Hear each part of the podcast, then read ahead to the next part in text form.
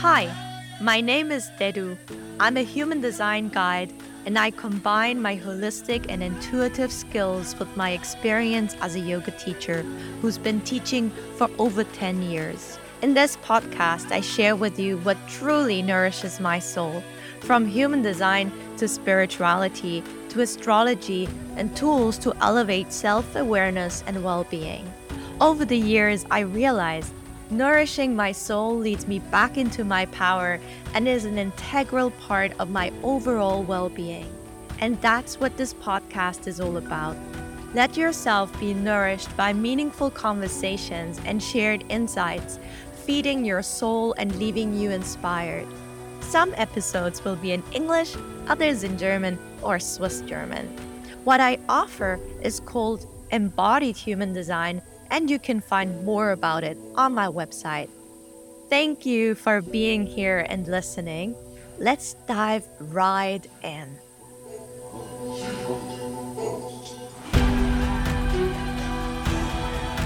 So it is a great pleasure that today I have Davyd here with me from Mexico. And I'm very excited to speak to him about plants, about plant medicine, about how we can use plants in our daily lives as an ally to help us guide us through through whatever issues come up in our lives. And I um yeah, I had the great pleasure to find him online a few months ago and I've been doing immersions with him that were very enlightening and very informative.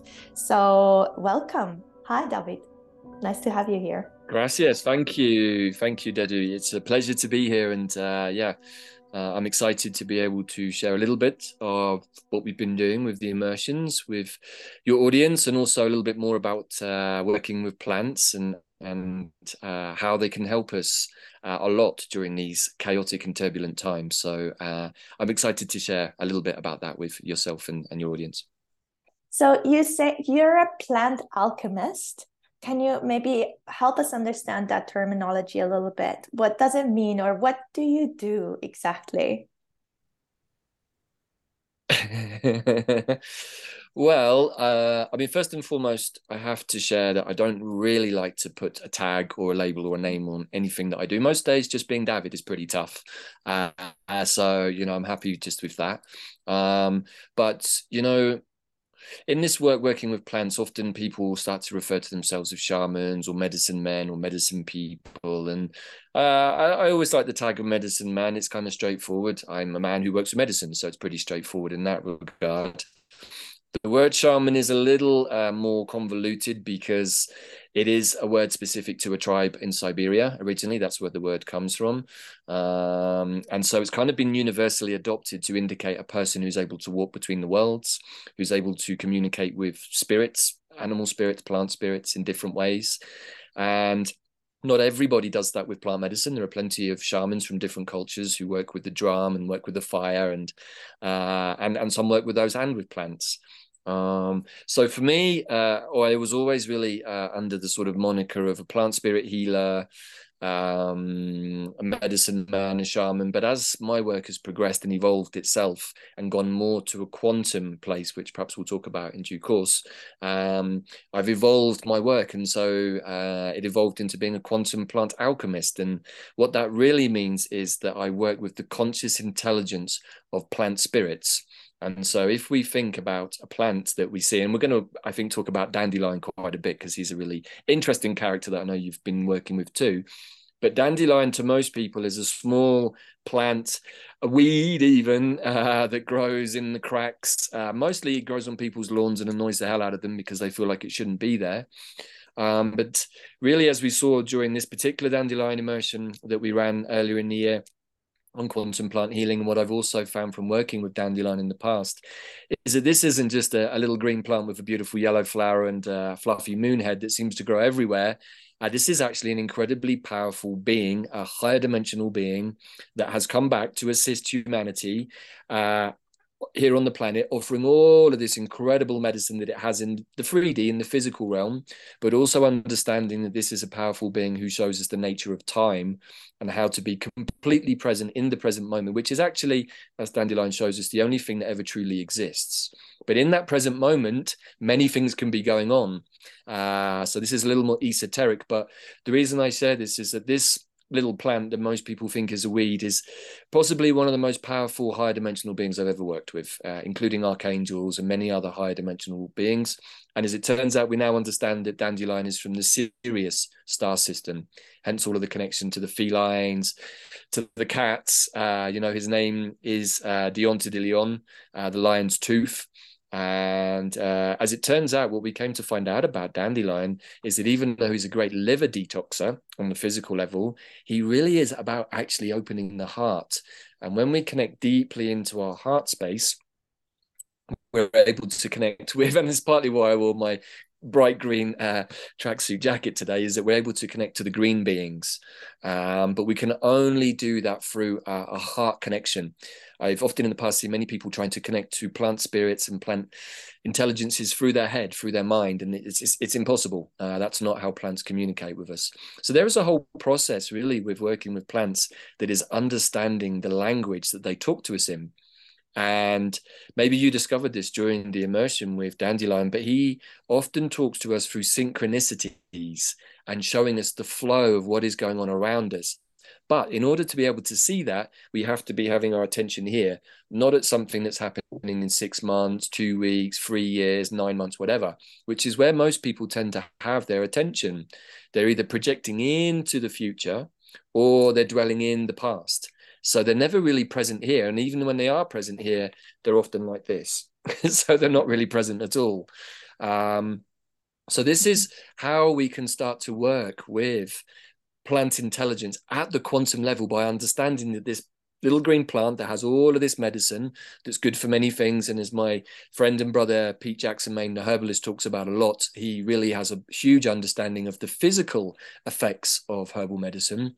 But also uh, through working with me and doing many much of his own work, he's also now started to bring in the quantum intelligence, which is where we can start to connect with the plant spirits in a different realm. Uh, if we, we can understand that the physical world is not the only world that there is, then we're starting to break down our perceptions of reality. And that can be challenging for many people. And we were talking right before we came onto this call about what is 3D, what is 4D, what is 5D. And that's a good question. And it took me many years of uh, medicine journeys and somewhat mapping out myself uh, through probably thousands of strong medicine journeys now, but also by reading ancient texts, seeing what did the ancestors do in their practices? Why did ancient Indians use soma? Why did Jesus uh, get locked up in a cave for three days only to get reborn? Were they using plant medicine? As it turns out, yes. Uh, they did quite definitely use some very strong plant medicine for his resurrection. And so, the more that we look into history, the more that we can see that plants have often been a huge catalyst for personal growth or even societal growth.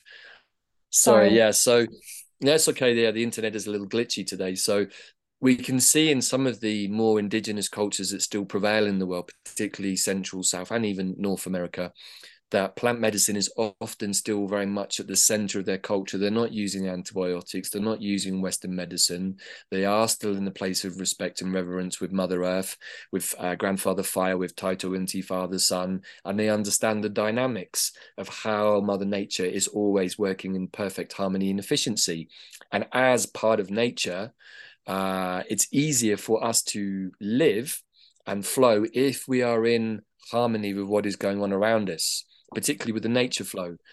Unfortunately, humanity has uh, constructed many edifices, buildings, electrical systems, all manner of things that distort the natural flow of Mother Earth. And if you think about the medicine wheel of the seasons from spring to summer to autumn to winter, the whole cycle of death and rebirth goes around every single year and that's a powerful tool that I work with a lot is the medicine wheel of the four elements and of ether to navigate my life through air, fire, water, earth, back to air, fire, water, earth, and of course in the astrology too, which is something we're both interested in.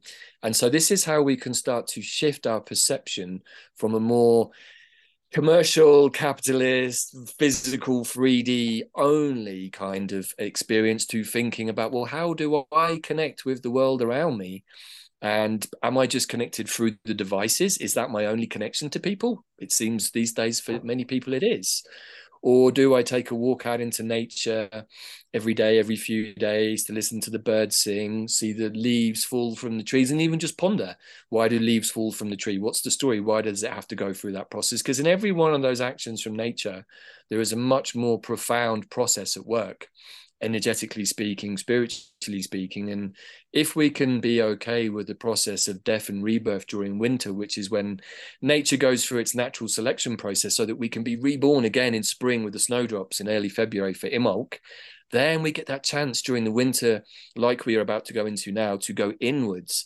decompose, break down like the mushrooms do, which is why we have mushroom season right at the beginning of this process. The sacred mushroom grows right before we go inwards uh, at Samhain, at Halloween, so that then we can spend the winter decomposing, breaking down the things that don't serve us. Then, when the energy shifts again at winter solstice from earth to air, which is what happens at the uh, elemental level with the planet, then we go into the air element, which is dream dreaming, planning what is coming for the year ahead. And so we have the uh, the end of December and the whole of January until we get to that Imbolc, and sorry, until we get to um, spring equinox, when again the energy shifts from air to fire.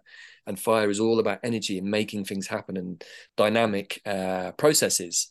So, if we follow this very, very simple kind of wheel, we can start to see how we use the inner dark months, particularly in the northern hemisphere, to go inwards and dream uh, about what we want to do for the year ahead.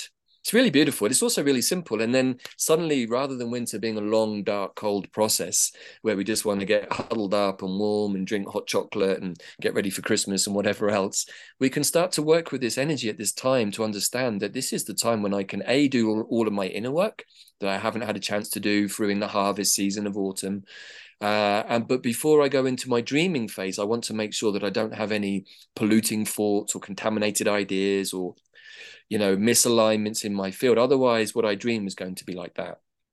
So anyway, kind of went off on one a little bit there. So I really love that you brought in the the wheel of the season, because actually for me, this summer I started working with plants and it was such a profound way of connecting back to mother nature and also just connecting back to something that grounds me and to plant seeds and then to harvest them when they're grown and how to you know it it just connects you back to the to the cycle of of mother earth and shows you so much more appreciation for what is all around you because i think most of the time people are blind to the richness that mother earth is providing around them.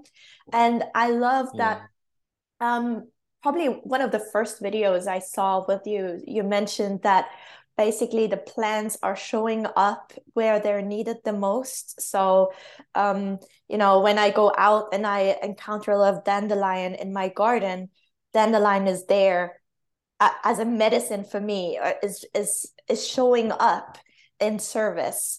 So I mm-hmm. really like mm-hmm. that idea that we can go outside into nature and see what is growing around us and see that as kind of Mother Earth giving us the medicine we need. So, mm. that being said, um, for people who probably heard of herbs as having medicinal qualities. Maybe they've heard of ayahuasca or they've heard of magical mushrooms or, you know, um, and then suddenly we're talking about dandelion as well, uh, which maybe, you know, can you t- speak a little bit about the difference between these rituals and um, herbs or mushrooms used in rituals and the herbs that are growing in our garden is the spirit the same or are they is there a different frequency or a different task that they're coming with mm-hmm. Good question. Good question. And remind me, I still didn't quite answer the last question about what is a quantum plant alchemist, but hopefully by the end of the conversation, we'll have got to that.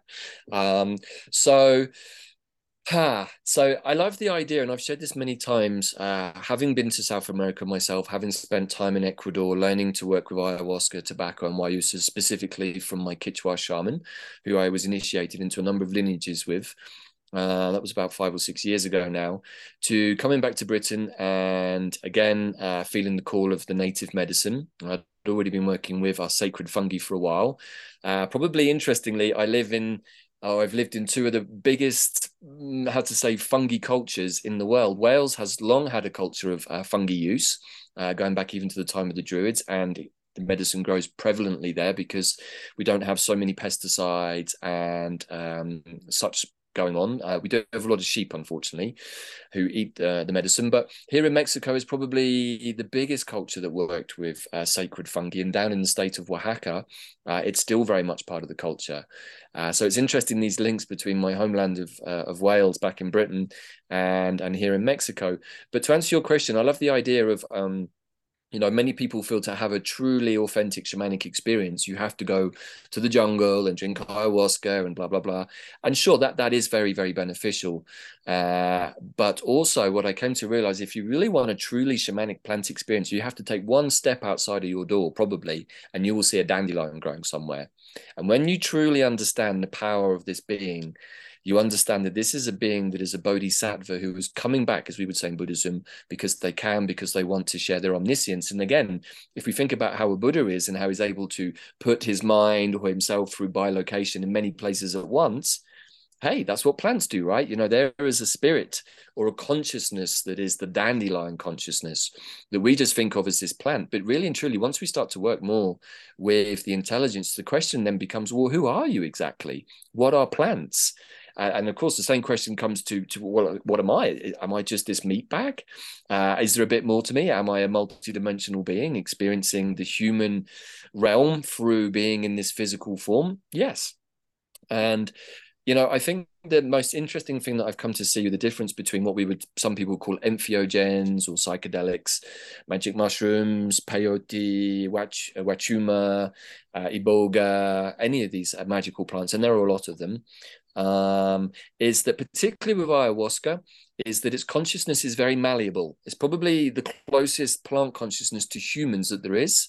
And so, as a consequence, as many people have found out over the years, myself included, is that this medicine is very susceptible to being programmed often by bad medicine men or women who use that ability to uh, do maybe not such great acts, uh, particularly in conning people out of money and stuff like that.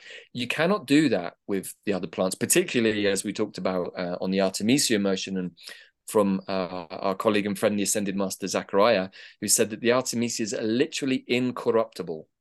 Incorruptible because they are powerful witches uh, and in order to be at the peak of that energy, uh, which, you know, and we can understand the word witch in many ways too, but the way I understand witches is that they're like wrathful dakinis, again, a, a Buddhist term for uh, more of a goddess deity that can really manifest duality, but always for the benefit of light. Uh, so the Artemisias can be very, very direct and challenging, but they're never, ever, ever working in the dark side of the, you know, the magic arts. And in fact, quite the opposite. They're very, very powerful to help you against those kinds of energies. So I would say that mugwort is mugwort. Uh, she's still expanding, I feel like, on her own evolutionary uh, trajectory but there is a frequency that is still very much mugwort, very much wormwood, very much artemisia. Dandelion also has a frequency that is only dandelion. It can't be pulled into this place or that place and used in a more nefarious um, means, but other medicines can be. And uh, generally, in the world of that kind of more sh- shamanic dark arts, it's medicines like ayahuasca that are used to manipulate people, control them.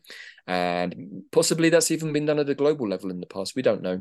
But we're starting to break these ideas down. And so for me, the simplest answer is that dandelion is dandelion no matter what. Uh, and the only trick to opening yourself to more from dandelion. What is dandelion? What is dandelion? Dandelion will keep bringing more and more according to what each individual is able to handle. And I think this is a really important point too. Uh, with plants is that there is never anything to be afraid of with plants. I wouldn't recommend going out and taking lots of poisonous plants because maybe that's not a good idea. But I have had lots of poisonous plants go through my body that should have killed me, but haven't because the plants didn't want to kill me. Uh, there was no value in that. Um, and as we discovered with elder, and as Pete so beautifully put, you know, elder medicine has the capacity to make you vomit, to give you diarrhea, or nothing at all. So how does that happen? And as I, I believe, you know, uh, for those people who end up watching the elder uh, videos or anything, and uh, this is a really important pioneering piece of information that Pete has been showing, which I totally concur with, is that these plants, elder particularly, can come into our energetic system, talk to the organs, the brain, everything in our field, and say, hey, what is it you need help with right now?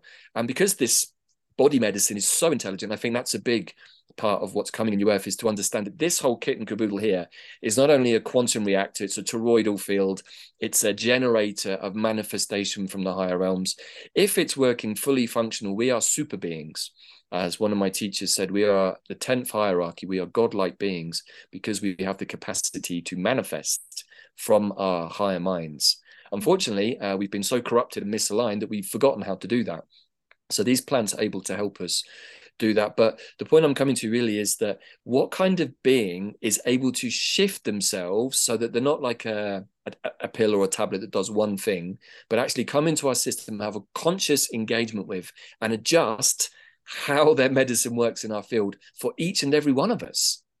I, am still mind blown by that for every single time. And that's what plants who are adaptogens or neuromodulators are able to do. I mean, I still have to sit and really meditate on that a lot. It's just like, wow, this is a being through a plant or a tree that's able to talk to me at an intimate level and unconsciously my body is able to tell the plant what do i need and then it does the work i really urge all of your audience to sit with that piece of information because in that is the future of medicine i believe mm-hmm. um, no so if somebody anyway, yeah. if somebody is like, oh, this sounds, I've never thought of plants in this way, and I want to start working with um, plants um, or connecting with plants. For me, honestly, the, the first uh, plant I really I connected in this way was dandelion because of the immersion as mm-hmm. well. Um, and for me, that worked out very well um, mm. but is there is would you recommend um, for somebody who's new to this kind of work to start or to immerse themselves into dandelion? And if so how would they start? Do you start by mm. harvesting and eating lots of dandelion plants? Do you start by sitting in your garden and talking to your dandelions? How, how do you start engaging with that spirit? Yeah it's a really important question. Um, so as you know, we've done a series of immersions on quantum plant healing um, over the last uh, three or four months, which were brought through by the plants themselves in the meditation uh, to me to show us how to a start working with plants. With probably one of the most friendly, easiest plants to connect to, which is dandelion or El Dandelero, as we've nicknamed him, um, because it grows everywhere. It's a super powerful medicine, which is uh, really, really good for liver detoxing, which is where we have a lot of toxins stored, often old stuff. And as I talk about with my friend and nutritionist Rebecca O'Reilly on one of my podcasts, uh, Food as Medicine, uh, and which was also in the dandelion immersion too. We did a piece there. Is is also good at helping to remove heavy metal toxicity from our body. So this is just a very simple piece of medicine that, uh, uh, or understanding that can help all of us because we are suffering as a society across the planet, particularly in the Western world, from a lot of heavy metal poisoning. So that aside, dandelion is a really easy plant to work with because he shows us how to be in the present moment. And that sounds like a very, very simple thing. But when you really uh, understand it, you realize that very few people are ever in the present moment. Their mind is always somewhere else. And so what happens then is that they miss what's going on around them, which is often subtle but constant uh, communication coming particularly from nature. And so what I love about Dandelion is that he um, and again, the immersions are a sort of almost like a dandelion piece because what we were doing for the immersions was a series of transmissions with different teachers, herbalists, astrologers like Kelly Hunter, uh, nutritionists, uh, uh, people who work with Eastern medicine. And each transmission is a mini tableau or gestalt I've channeled information that comes from myself and the person that I'm in conversation or transmission with because they've also worked with the plant. And what happens is over the course of the immersion, a jigsaw puzzle emerges, a story that the plant is telling us. But we have to get out of this, be more into this space, And as you will have discovered, it's good to have some of the medicine with you, uh, either in a tincture or tea form primarily, uh, and or with an essence. And so one of the easiest ways to start connecting with people is to to work with the essence. So the best place to start, I think, is to do something like the dandelion immersion, which we uh, do still have on our website for um, uh, on special offer now. But uh, is to it, just immerse yourself, get get excited, go out, find the dandelion in your garden, uh, collect some of it, dry it, make a tea with it. Uh, make a tincture with it, all of which uh, you can find out either through the immersion videos or easily on YouTube. There's lots of videos about how to make essences and tinctures and to i think the most important thing is to consciously invite the spirit of dandelion into your life you tell the spirit of dandelion i would like to invite you into my life with all that you bring uh, in a place of trust dandelion really asks us to start letting go and surrender to a process what often happens um, I've seen over the years with people who work with plant medicine for the first time is they get super excited. They think, oh, it's, you know, it's part of the spiritual journey, and and then their stuff starts to come up and then they don't like the plant. It gives them the pill that takes away their pain until it resurfaces some years later as a disease or tumor in their body, right? So this, I think, is is an important part of the understanding of plant medicine. Is if stuff starts to come up that's uncomfortable for you, or you start to release or detox, that's really good. That's really, really, really good. It might feel a little uncomfortable to begin with, and particularly if challenging stuff comes up. But we are now at a time uh, when the frequencies are shifting very, very quickly, and plants like dandelion and the artemisias can allow us to become very aware of what we are still holding in our physical bodies, our emotional bodies, our mental bodies, things that no longer serve us, probably have never served us actually, but they can serve us in a way to show us like, ah, I'm carrying all of this why? Why why am I still carrying all of these burdens and these old traumas and guilt and shames and blah blah blah? And plants like dandelion can bring us very much into an awareness with ourselves what is going on for me right now? Oh my gosh, I'm in bad shape. How did this happen? Oh my gosh, I haven't been looking after myself. Why not? There's a whole series of questions that then come to yourself. And if you are consciously want, wanting to work with plants and to start alchemizing the energies in your body and becoming more tantric and transformative, uh, which is what Scorpio season was all about and why we were working with Elder because it's death and rebirth energy, that's where you start to become a quantum plant alchemist. You start to alchemize the stuff in your system that doesn't serve you, the dead weight, into a form that either can be released at a higher frequency or something that can be tra- transformed into a positive outcome for you in your life. But this is why we did the immersions and particularly with the elder we did it with a wave spell uh, the mayan wave spell but maybe that's a story for another time because if we work with astrology and or Mayan magic or other mechanisms, but particularly with astrology, we can have very powerful changes, transformative changes for good very quickly. And I think many of us have realized over the last couple of years, down to people like Pam Gregory, God bless her, uh, who certainly has assisted me in a lot of the work that I've been doing, to understand that when we can track the mundane astrology in the world around us, but also at the personal level, we can start to see these windows of opportunity and energetic flows that encourage us to go into certain processes. And if we know which plants match those processes, as as I do and many of my friends do, we can start to combine working with astrology and plant medicine for very, very, very powerful um, responses very quickly. So hopefully, for mm-hmm. those of your audience that are into astrology, this is a little taster of how we can start to weave our own magic for personal transformational change. I just wanted to say that to me, um, maybe we can talk about the sequence of the different immersions. But to mm-hmm. me, what made them extra powerful, especially in the elder immersion where I was live, I was part of the immersion and I was there as we were all together going through this immersion um, yeah. the alignment the astrology um, that came or was behind it or just the astrological alignment and then taking the plants working with the plants during a certain time that was not random it was very much yeah it was planned to be in a certain time to work with certain energies and to have the help of certain plants to assist you in in that process and i mean i've been you know been a yoga teacher for 10 years and I've worked with yoga and energy um, for a long time and now I do human design and I yeah I work with energy most of the time but to to have that alignment the astrological alignment and then the assistance of the plants was very powerful to me Yeah. I think for me, you know, connecting into astrology in the last few years, which is something I've been interested in for a long time, but had never really studied. And I'm still not an astrologer, but I'm able to feel energetically the flow of things. That's kind of one of my gifts. And once I started to understand the archetypes of astrology, and then particularly with the elements and all of these things, it appealed to my scorpionic nature.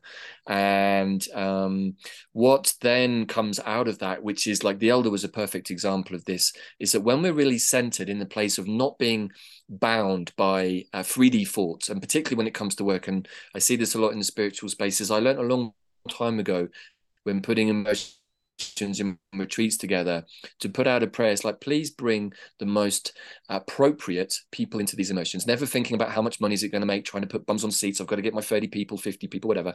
Uh-uh. Whoever turns up is whoever's meant to turn up. So first of all, that relieves all of that stuff. Takes all of the money stuff out of the equation. And I never put any of my day to day um, living, uh, I don't put any pressure on that from from my spiritual work because then you end up getting compromised and making choices like, oh well, I'm gonna include this person in the retreat, even though I think it's a really bad idea and they're probably going to cause a lot of problems because they're going to pay me three hundred pounds and that's going to pay my electricity bill next month. This goes on a lot, and I, and I think that this is something that we all need to address because we don't need to think like that. That's coming from a place of lack. And when we work with plants like dandelion, he's like, dude, if you're in a place of trust, Everything you need always comes to you. You don't need anything more than what you get, but you get what you need. And again, this is a big, big piece I think for Western society to start understanding that we are consumers who hoard lots of stuff, money, items, cars, houses, properties, etc., etc. And do we really need all of those things? No we don't they're nice to have um, but what the plants like dandelion show us is like bringing it back to oneself you know and the sequence of events uh, came in a particular reason because uh, a i've done this work with plants over many years run retreats but i've learned to be super in the flow and never to push anything and you know just to give a small kind of example when the dandelion um, uh, immersion first came out, I did a preview piece uh, with Zac, uh, the Ascending Master, which you can see on the YouTube channel. And I sent out an email to all of the website members and said the video is going to be up tomorrow at four o'clock. And in fact, I said midday, it was going to be out at midday. And for some reason, this video decided it was going to take 16 hours to upload. 16 hours. It must be a record for an hour long video and I got completely bent out of shape. Uh, it got to 12 o'clock and only 2% of the video had uploaded. And I'm like, oh my God, this is, it's not going to work. So I sent out an email, apologies, the video will be up in two hours. Two hours later, it was still only got another 2%. I'm like, this is insane. So I then sent out another email, put the wrong URL, didn't even get my website address, was getting completely bent out of shape by the whole thing. And at that point, I'm just like, what's going on here? And then Dandelion stepped in and said, Okay, are you ready to listen now, buddy? I'm like, Yeah, what, what's the problem? He said, The video's not going out today. I'm like, Why not? He said, Because we've decided it's going out tomorrow. Me and Zac have decided this. And, and I'm like, Really? He said, Yeah, did you ask us? I said, No, no, I didn't. I had it in my head that it had to go out today. And so Dandelion sat me down. And he said, like, sit down. We're going to talk about this. You can have a beer if you want while we're talking. And I did. And he said, okay, first of all, we don't do stress in New Earth. You know that. If you're stressed, you're not in the New Earth frequency. So why are you getting stressed? I'm like, well, because I promised it. It's exactly because you promised based on the timeline that you had in your head. You didn't ask me, and I'm the one who's doing this. So it's like, ah. ah. So of course he said. Uh, so I then checked, and sometimes I use a pension. When is the video going to go out? It's going to go out at four o'clock tomorrow morning. I'm like, four o'clock tomorrow morning. Why is that? He said, well, because that's when we perceive as the best time. So sure enough, I woke up the following morning. The video had gone live at four o'clock in the morning, exactly as they'd said, and was already reaching people. So the, the end of the story basically is like, well, what was the big problem then? There wasn't one. I created the problem by putting a timeline on something that didn't need one. And so I started to suffer with my own sense of expectation because I put this pressure on it to be out at a certain time rather than be totally in the flow uh, and relaxed about everything. Because Dandelion was like, does it matter if it goes out tomorrow or the next day? It's going to be a time and it's it's a great video. It's on uh, it's the featured video on the youtube. It's uh it's all about quantum plant medicine but from the ascended master zachariah's perspective uh, probably one of my favorite talks i've done. I will, um, I will um, link it in the show notes because i actually i received these emails that you were just talking about and i also have watched the video so um, it's nice to yeah to, to have that at least the video in the show notes definitely. Mm-hmm. So you saw all of the blunders, and I think each email that came from me was getting a little more panicked, with more like, "Oh my god!" Like, okay, and then it's just like, okay, the the vid. I think I stopped even sending emails and just like, okay, it's going to go out tomorrow and people will find it or not. And I need to let go of stressing about that. So I just use that as a simple example because when the immersions came through, uh, I wasn't thinking to do these things particularly, although Dandelion had indicated to me uh, in the past about doing a global online immersion. And to be honest, I wasn't keen on the idea. I'm just like, I don't know. I like doing retreats in person, but that's become very difficult because there's so much toxicity, and I'm not sure I really want to sit in circle with people at the moment for many reasons. And so, you know, plus I was living in the middle of nowhere in Mexico on a ranch that had incredibly poor internet, and so the thought of doing a global online immersion just felt super stressful. Um, but as time rolled on, Dandelion came back into the mixture again. He said, okay, buddy, this is when we need to do this because people are not present. We need to get them present and not only present, but we need to get them into their hearts. And I'm like, okay, wow, this is super interesting. And so then he started to share with me through my meditations, working with essence and sometimes other plants like the sacred fungi. I might do a journey into the astral realms to talk more to the dandelion spirit whilst taking the essence, or maybe I might work with other plants that open my awareness. Uh, and then immediately a whole series of plants came through and said, actually, it's not just dandelion, uh, there's more. I'm like, there is? And they're like, yeah. And here's how it's going to go. So Dandelion is about many things, but to cut to the essence, he wants to make us present in the present moment so that we can be totally aware of what's going on around us. But he wants us to open our hearts in a safe space where we feel present and our attention is not somewhere else so that we can connect to our higher mind, our 5D consciousness. The heart is the organ that is the direct conduit to our 5D consciousness, which is how we can communicate at the quantum level with plants. Our third eye here uh, is useful for us to be able to see into the astral space, the 4D space, but it's not necessarily how we connect to our higher mind. Uh, sometimes in really big medicine journeys, yes, we can connect and see from here into the higher dimensions. Um, but it's really the heart that connects us. And so if we're not in our heart, we can't get connected to higher mind. So that was the first piece. Secondly, then come in the artemisias, and we're talking the likes of mugwort and wormwood, and you know the sagebrushes, all of the the artemisia family, of which there are hundreds. And one of the beautiful things that came out of that, rather than to work with one plant like mugwort or uh, wormwood, Artemisia absinthium, uh, and again, I had assistance from Zac on this one. He, you know, and and the information sometimes comes in different places how these things form. Um, but the idea with the artemisias was that there's over 400 different species all over the planet. And they have been there for a very, very long time, working often with indigenous cultures. And so they hold the medicine specifically of the terrain they're from. In a way, I mean, most plants and trees do do this too, but the Artemisias are un- unique in this ability, but they also teach us how to be A, in our integrity, B, how to be aligned. A big part of the Artemisia energy is central axis alignment through our chakra systems and um, the Sushumna. And not only that, but they also have the ability to take a you know a, searchlight or a torch and shine it into the parts of our terrain, our energetic fields, our psyche, where we have stuff that's hidden, shadow stuff stuff that we don't want to look at, stuff that maybe we've forgotten about or trying not to look at. The Artemisias will bring that to the surface, not because they're mean and make, want to make us suffer, but they bring it to the surface in such a clever way that it's coming up for us even before we know they're doing their work. Maybe I'm giving too much away here, but um, and the reason they need to do that is if we have unhelpful traumas or disturbances or attachments or mm, you know any number of unhelpful frequencies we're somewhat burdened by those. So we can't lift and we can't allow the higher energetic light and frequencies into our field. So we have to clean the terrain. This is number two. So we get centered in our heart, connect to our higher self. We then realize, oh my God, it's not so easy because I'm cluttered with a load of garbage, energetic, that I've accumulated in my life. So they help to clean. They're like, yeah, garbage cleaners, really, full power, um, high, high potency cleaners and what they do is they bring the stuff to the surface. So once it's in our awareness, like, oh my gosh, I still haven't dealt with this childhood trauma around this, or I haven't dealt with that. I didn't break up with, uh, I didn't deal with my breakup from my partner or my grief from, etc., etc., etc. And that then gets flushed to the surface. So we clean.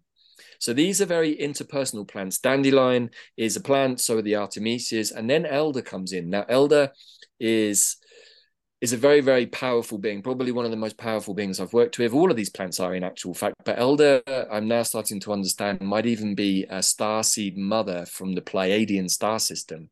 That's the level these plants are coming from. That's why they're able to work at the level that Elder can by coming into my terrain, communicating with my subconscious, with my body medicine directly, and helping identify what needs to be fixed. That's that's what Elder is about. And so we've gone from plants now into trees, and the Elder, and then the Yew, which is the final segment. The the Yew tree is the tree of eternity, of Yggdrasil, of the nine worlds of Yggdrasil. It's a tree that's lived to 260 million years. It's seen the entire span of all the civilizations that we believe may have been here on the planet in multiple timelines and time frames. It is a connection to all it is. It's deeply connected to Archangel Michael. In fact, my teacher, Michael Dunning, who I studied this with, the, the yew mysteries many years ago, he had a very nice phrase that he used. And he said, when we see a yew tree, which is, you know, there are about nine different varieties, but the most commonly known one is Taxus baccata, of which we have many in, in Wales, many ancient circles. He said, when we see a tree of the yew, we are seeing an Elohim being momentarily passing through our three dimensional space Think about that. Even though it might live 10,000 years, which is way longer than we do, to an archangelic being or an Elohim being, a godlike being, it's just the blink of an eye. You know, 260 million years, 10,000 is nothing. It's like a breadcrumb on the table for the tree.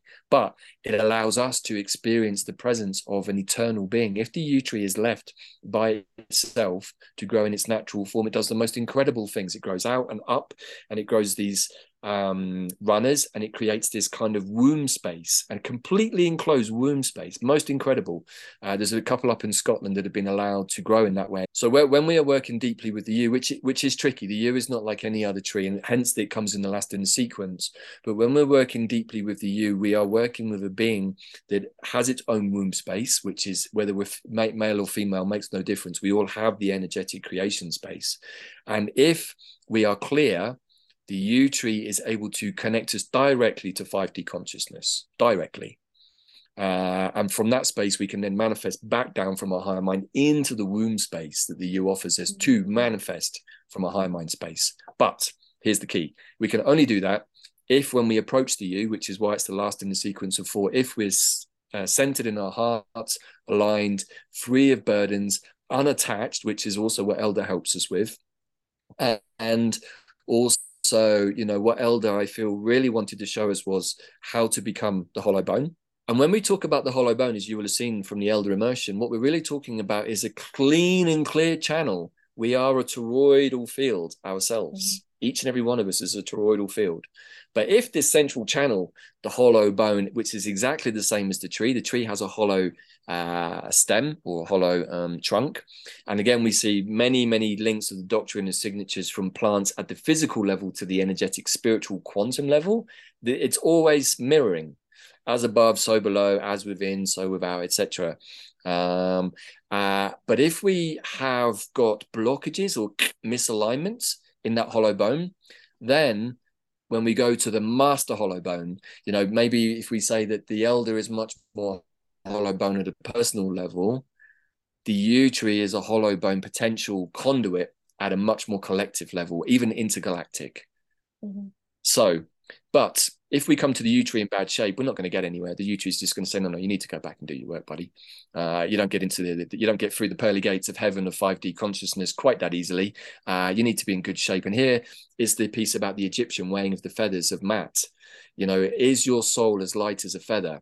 actually what they're really talking about is your whole sense of being free of those lower density frequencies that will stop you ascending to a 5D consciousness. So uh, that's how the sequence came in. And at the end, there was also a little mini one that we just completed, which was super challenging. It was only five days, and it's with a plant that I've worked with a lot, but it was yarrow, which was really connected to the throat chakra. And as as you and myself and pretty much everyone who did the elder realizes that we had a lot of like here that came up either from here or from the chest, a lot of mucus and cackling, and also um, what was really interesting was some of the bigger motifs going on in the world around us of finally people being able to speak out against judicial systems, governments. There was a couple of big announcements on the first day of the Yarrow in the US about many of the illegitimate activities that have been going on. Uh, but it was for the first time I heard, really, in this whole piece, a group of people stand up and say, We're going to take action now powerful action against the corrupt nature of our system. And I was just like, wow, this is the first day of the Yarrow motion. It's all about us being able to speak our truth. And one of the energies that came through from Elder was, what is your truth? Who are you? When everything is taken away, and again, Dandelion helped me in this process, and it was part of my journey. I got stripped of everything. Everything was taken away from me in my life, partly by my own design. And it's just like when you take everything away and you're just left with your bags in the farm in Mexico, who are you? With no internet, no connection to anybody. Who, who are you exactly? And that took two months of deep meditation to say, when I have all of my stuff removed, who am I? Am I able to stand on my own two feet? I don't speak the language here. Am I able to make myself understood? Am I able to even find some money to to feed myself? All of those things. And so it got brought back to a very, very simple place of just being and seeing how did I be with not much around me, just very little and then uh, to start building back out from that space. And you know all of this stuff uh, has come to pass you know with quantum plant healing and everything.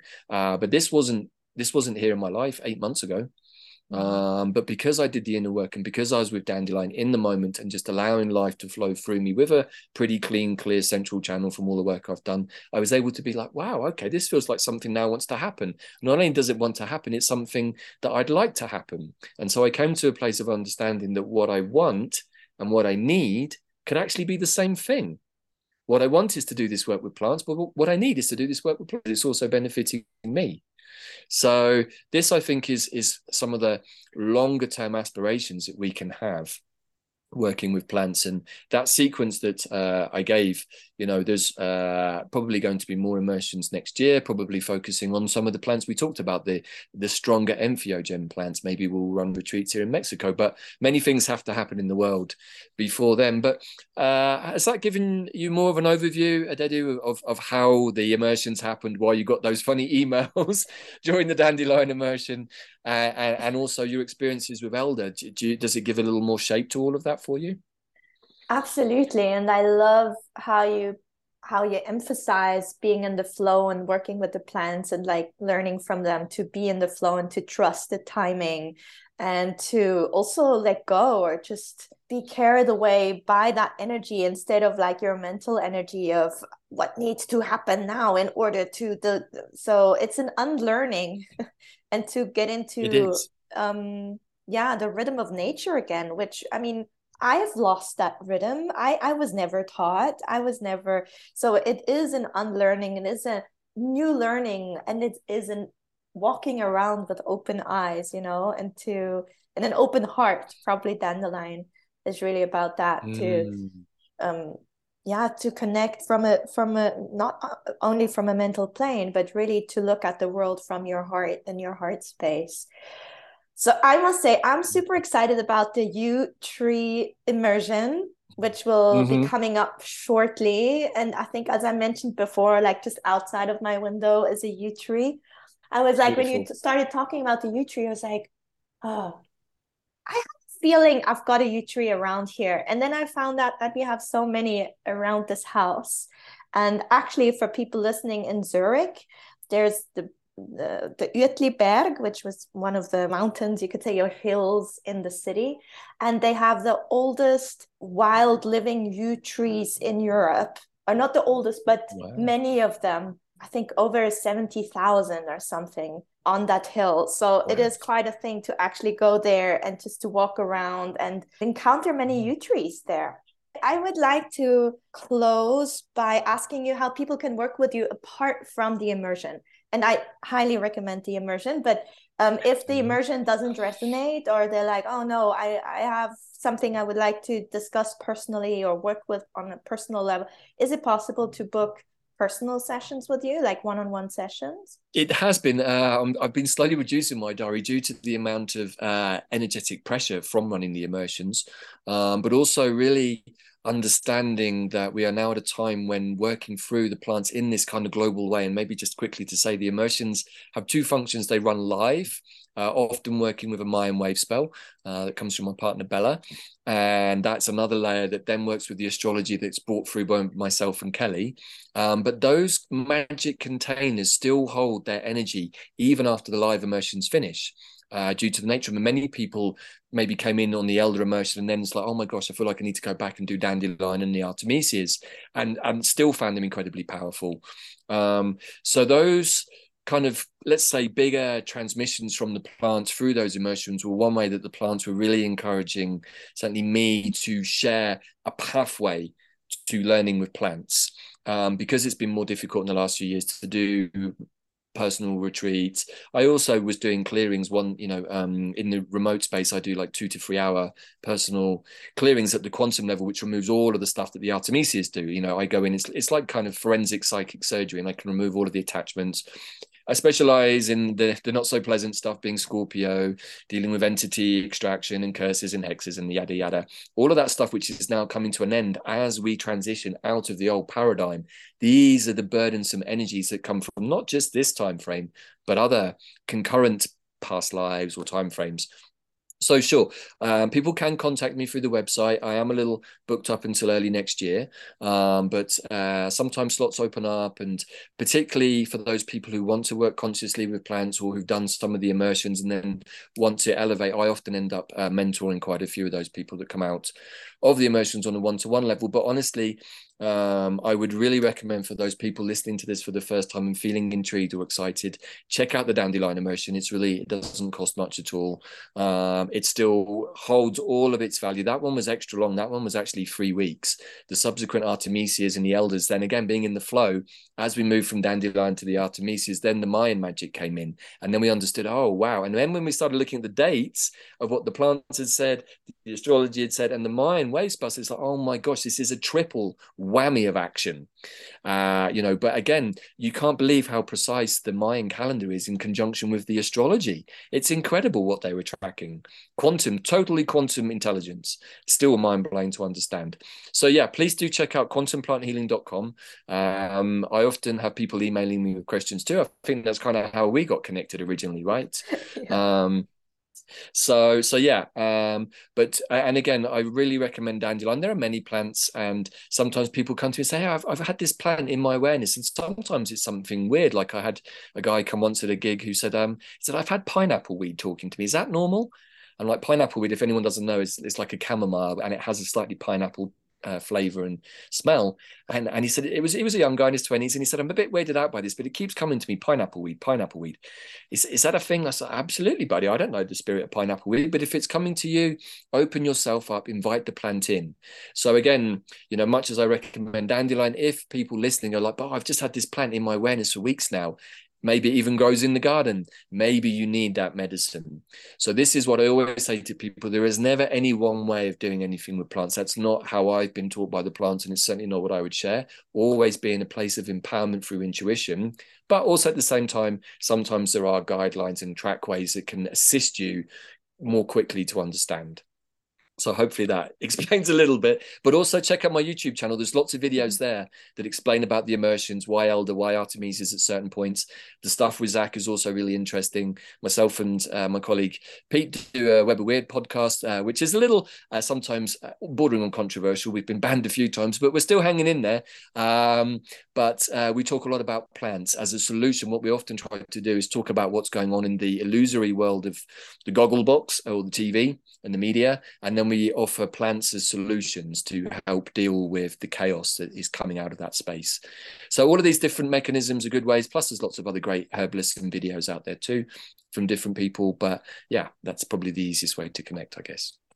Thank you so much, Davyd, for your time and sharing all of your wisdom with us. I think this certainly has been very inspiring and also very practical for many people, hopefully, to there's nothing I wanted to say there's nothing they need to buy because dandelion probably grows in their garden or in the field close to their garden. Um, and it's really just going out into nature and connecting with the beings or the plants around them. Um, and then if they want to buy something, um, there's the immersion there for them to to explore the plants and their abilities and their yew know their spirits just from from all of these experts sharing their knowledge in, in that container that was just so beautifully aligned and that i also did the dandelion um, immersion after it was finished and still the energy is still there and you can still really immerse yourself in that so thank you mm-hmm. very much for being here and You're I'm welcome. looking forward to the you. Yes, good. Likewise, I'm, I do not really know exactly what the Yew wants to share. After many years of working with the Yew, it could be about many things, um, but certainly it's also again about uh, alignment. And we're going to be looking a lot at the chakra system to make sure that that central axis, along with the horizontal axis of the elements, are in good shape. But final thought, you know, uh, as you learned with the live immersions, being in that group and it's global. And when we did the Artemisias, we had people on virtually every continent across the planet, all holding space together at the same time. Super powerful. Um, particularly when you have 100 people or more all holding space together sharing. And what i loved in the elder was just how many people came out and shared for the first time either written incredibly beautiful pieces of poetry and prose or sharing on the live calls. And that to me is is why i do this work. I just love to see people kind of finally get to express themselves. Hey this is who i am. Great man. We're all amazing so that's my final thought for today. We are all amazing beings. We just have to allow ourselves to be amazing.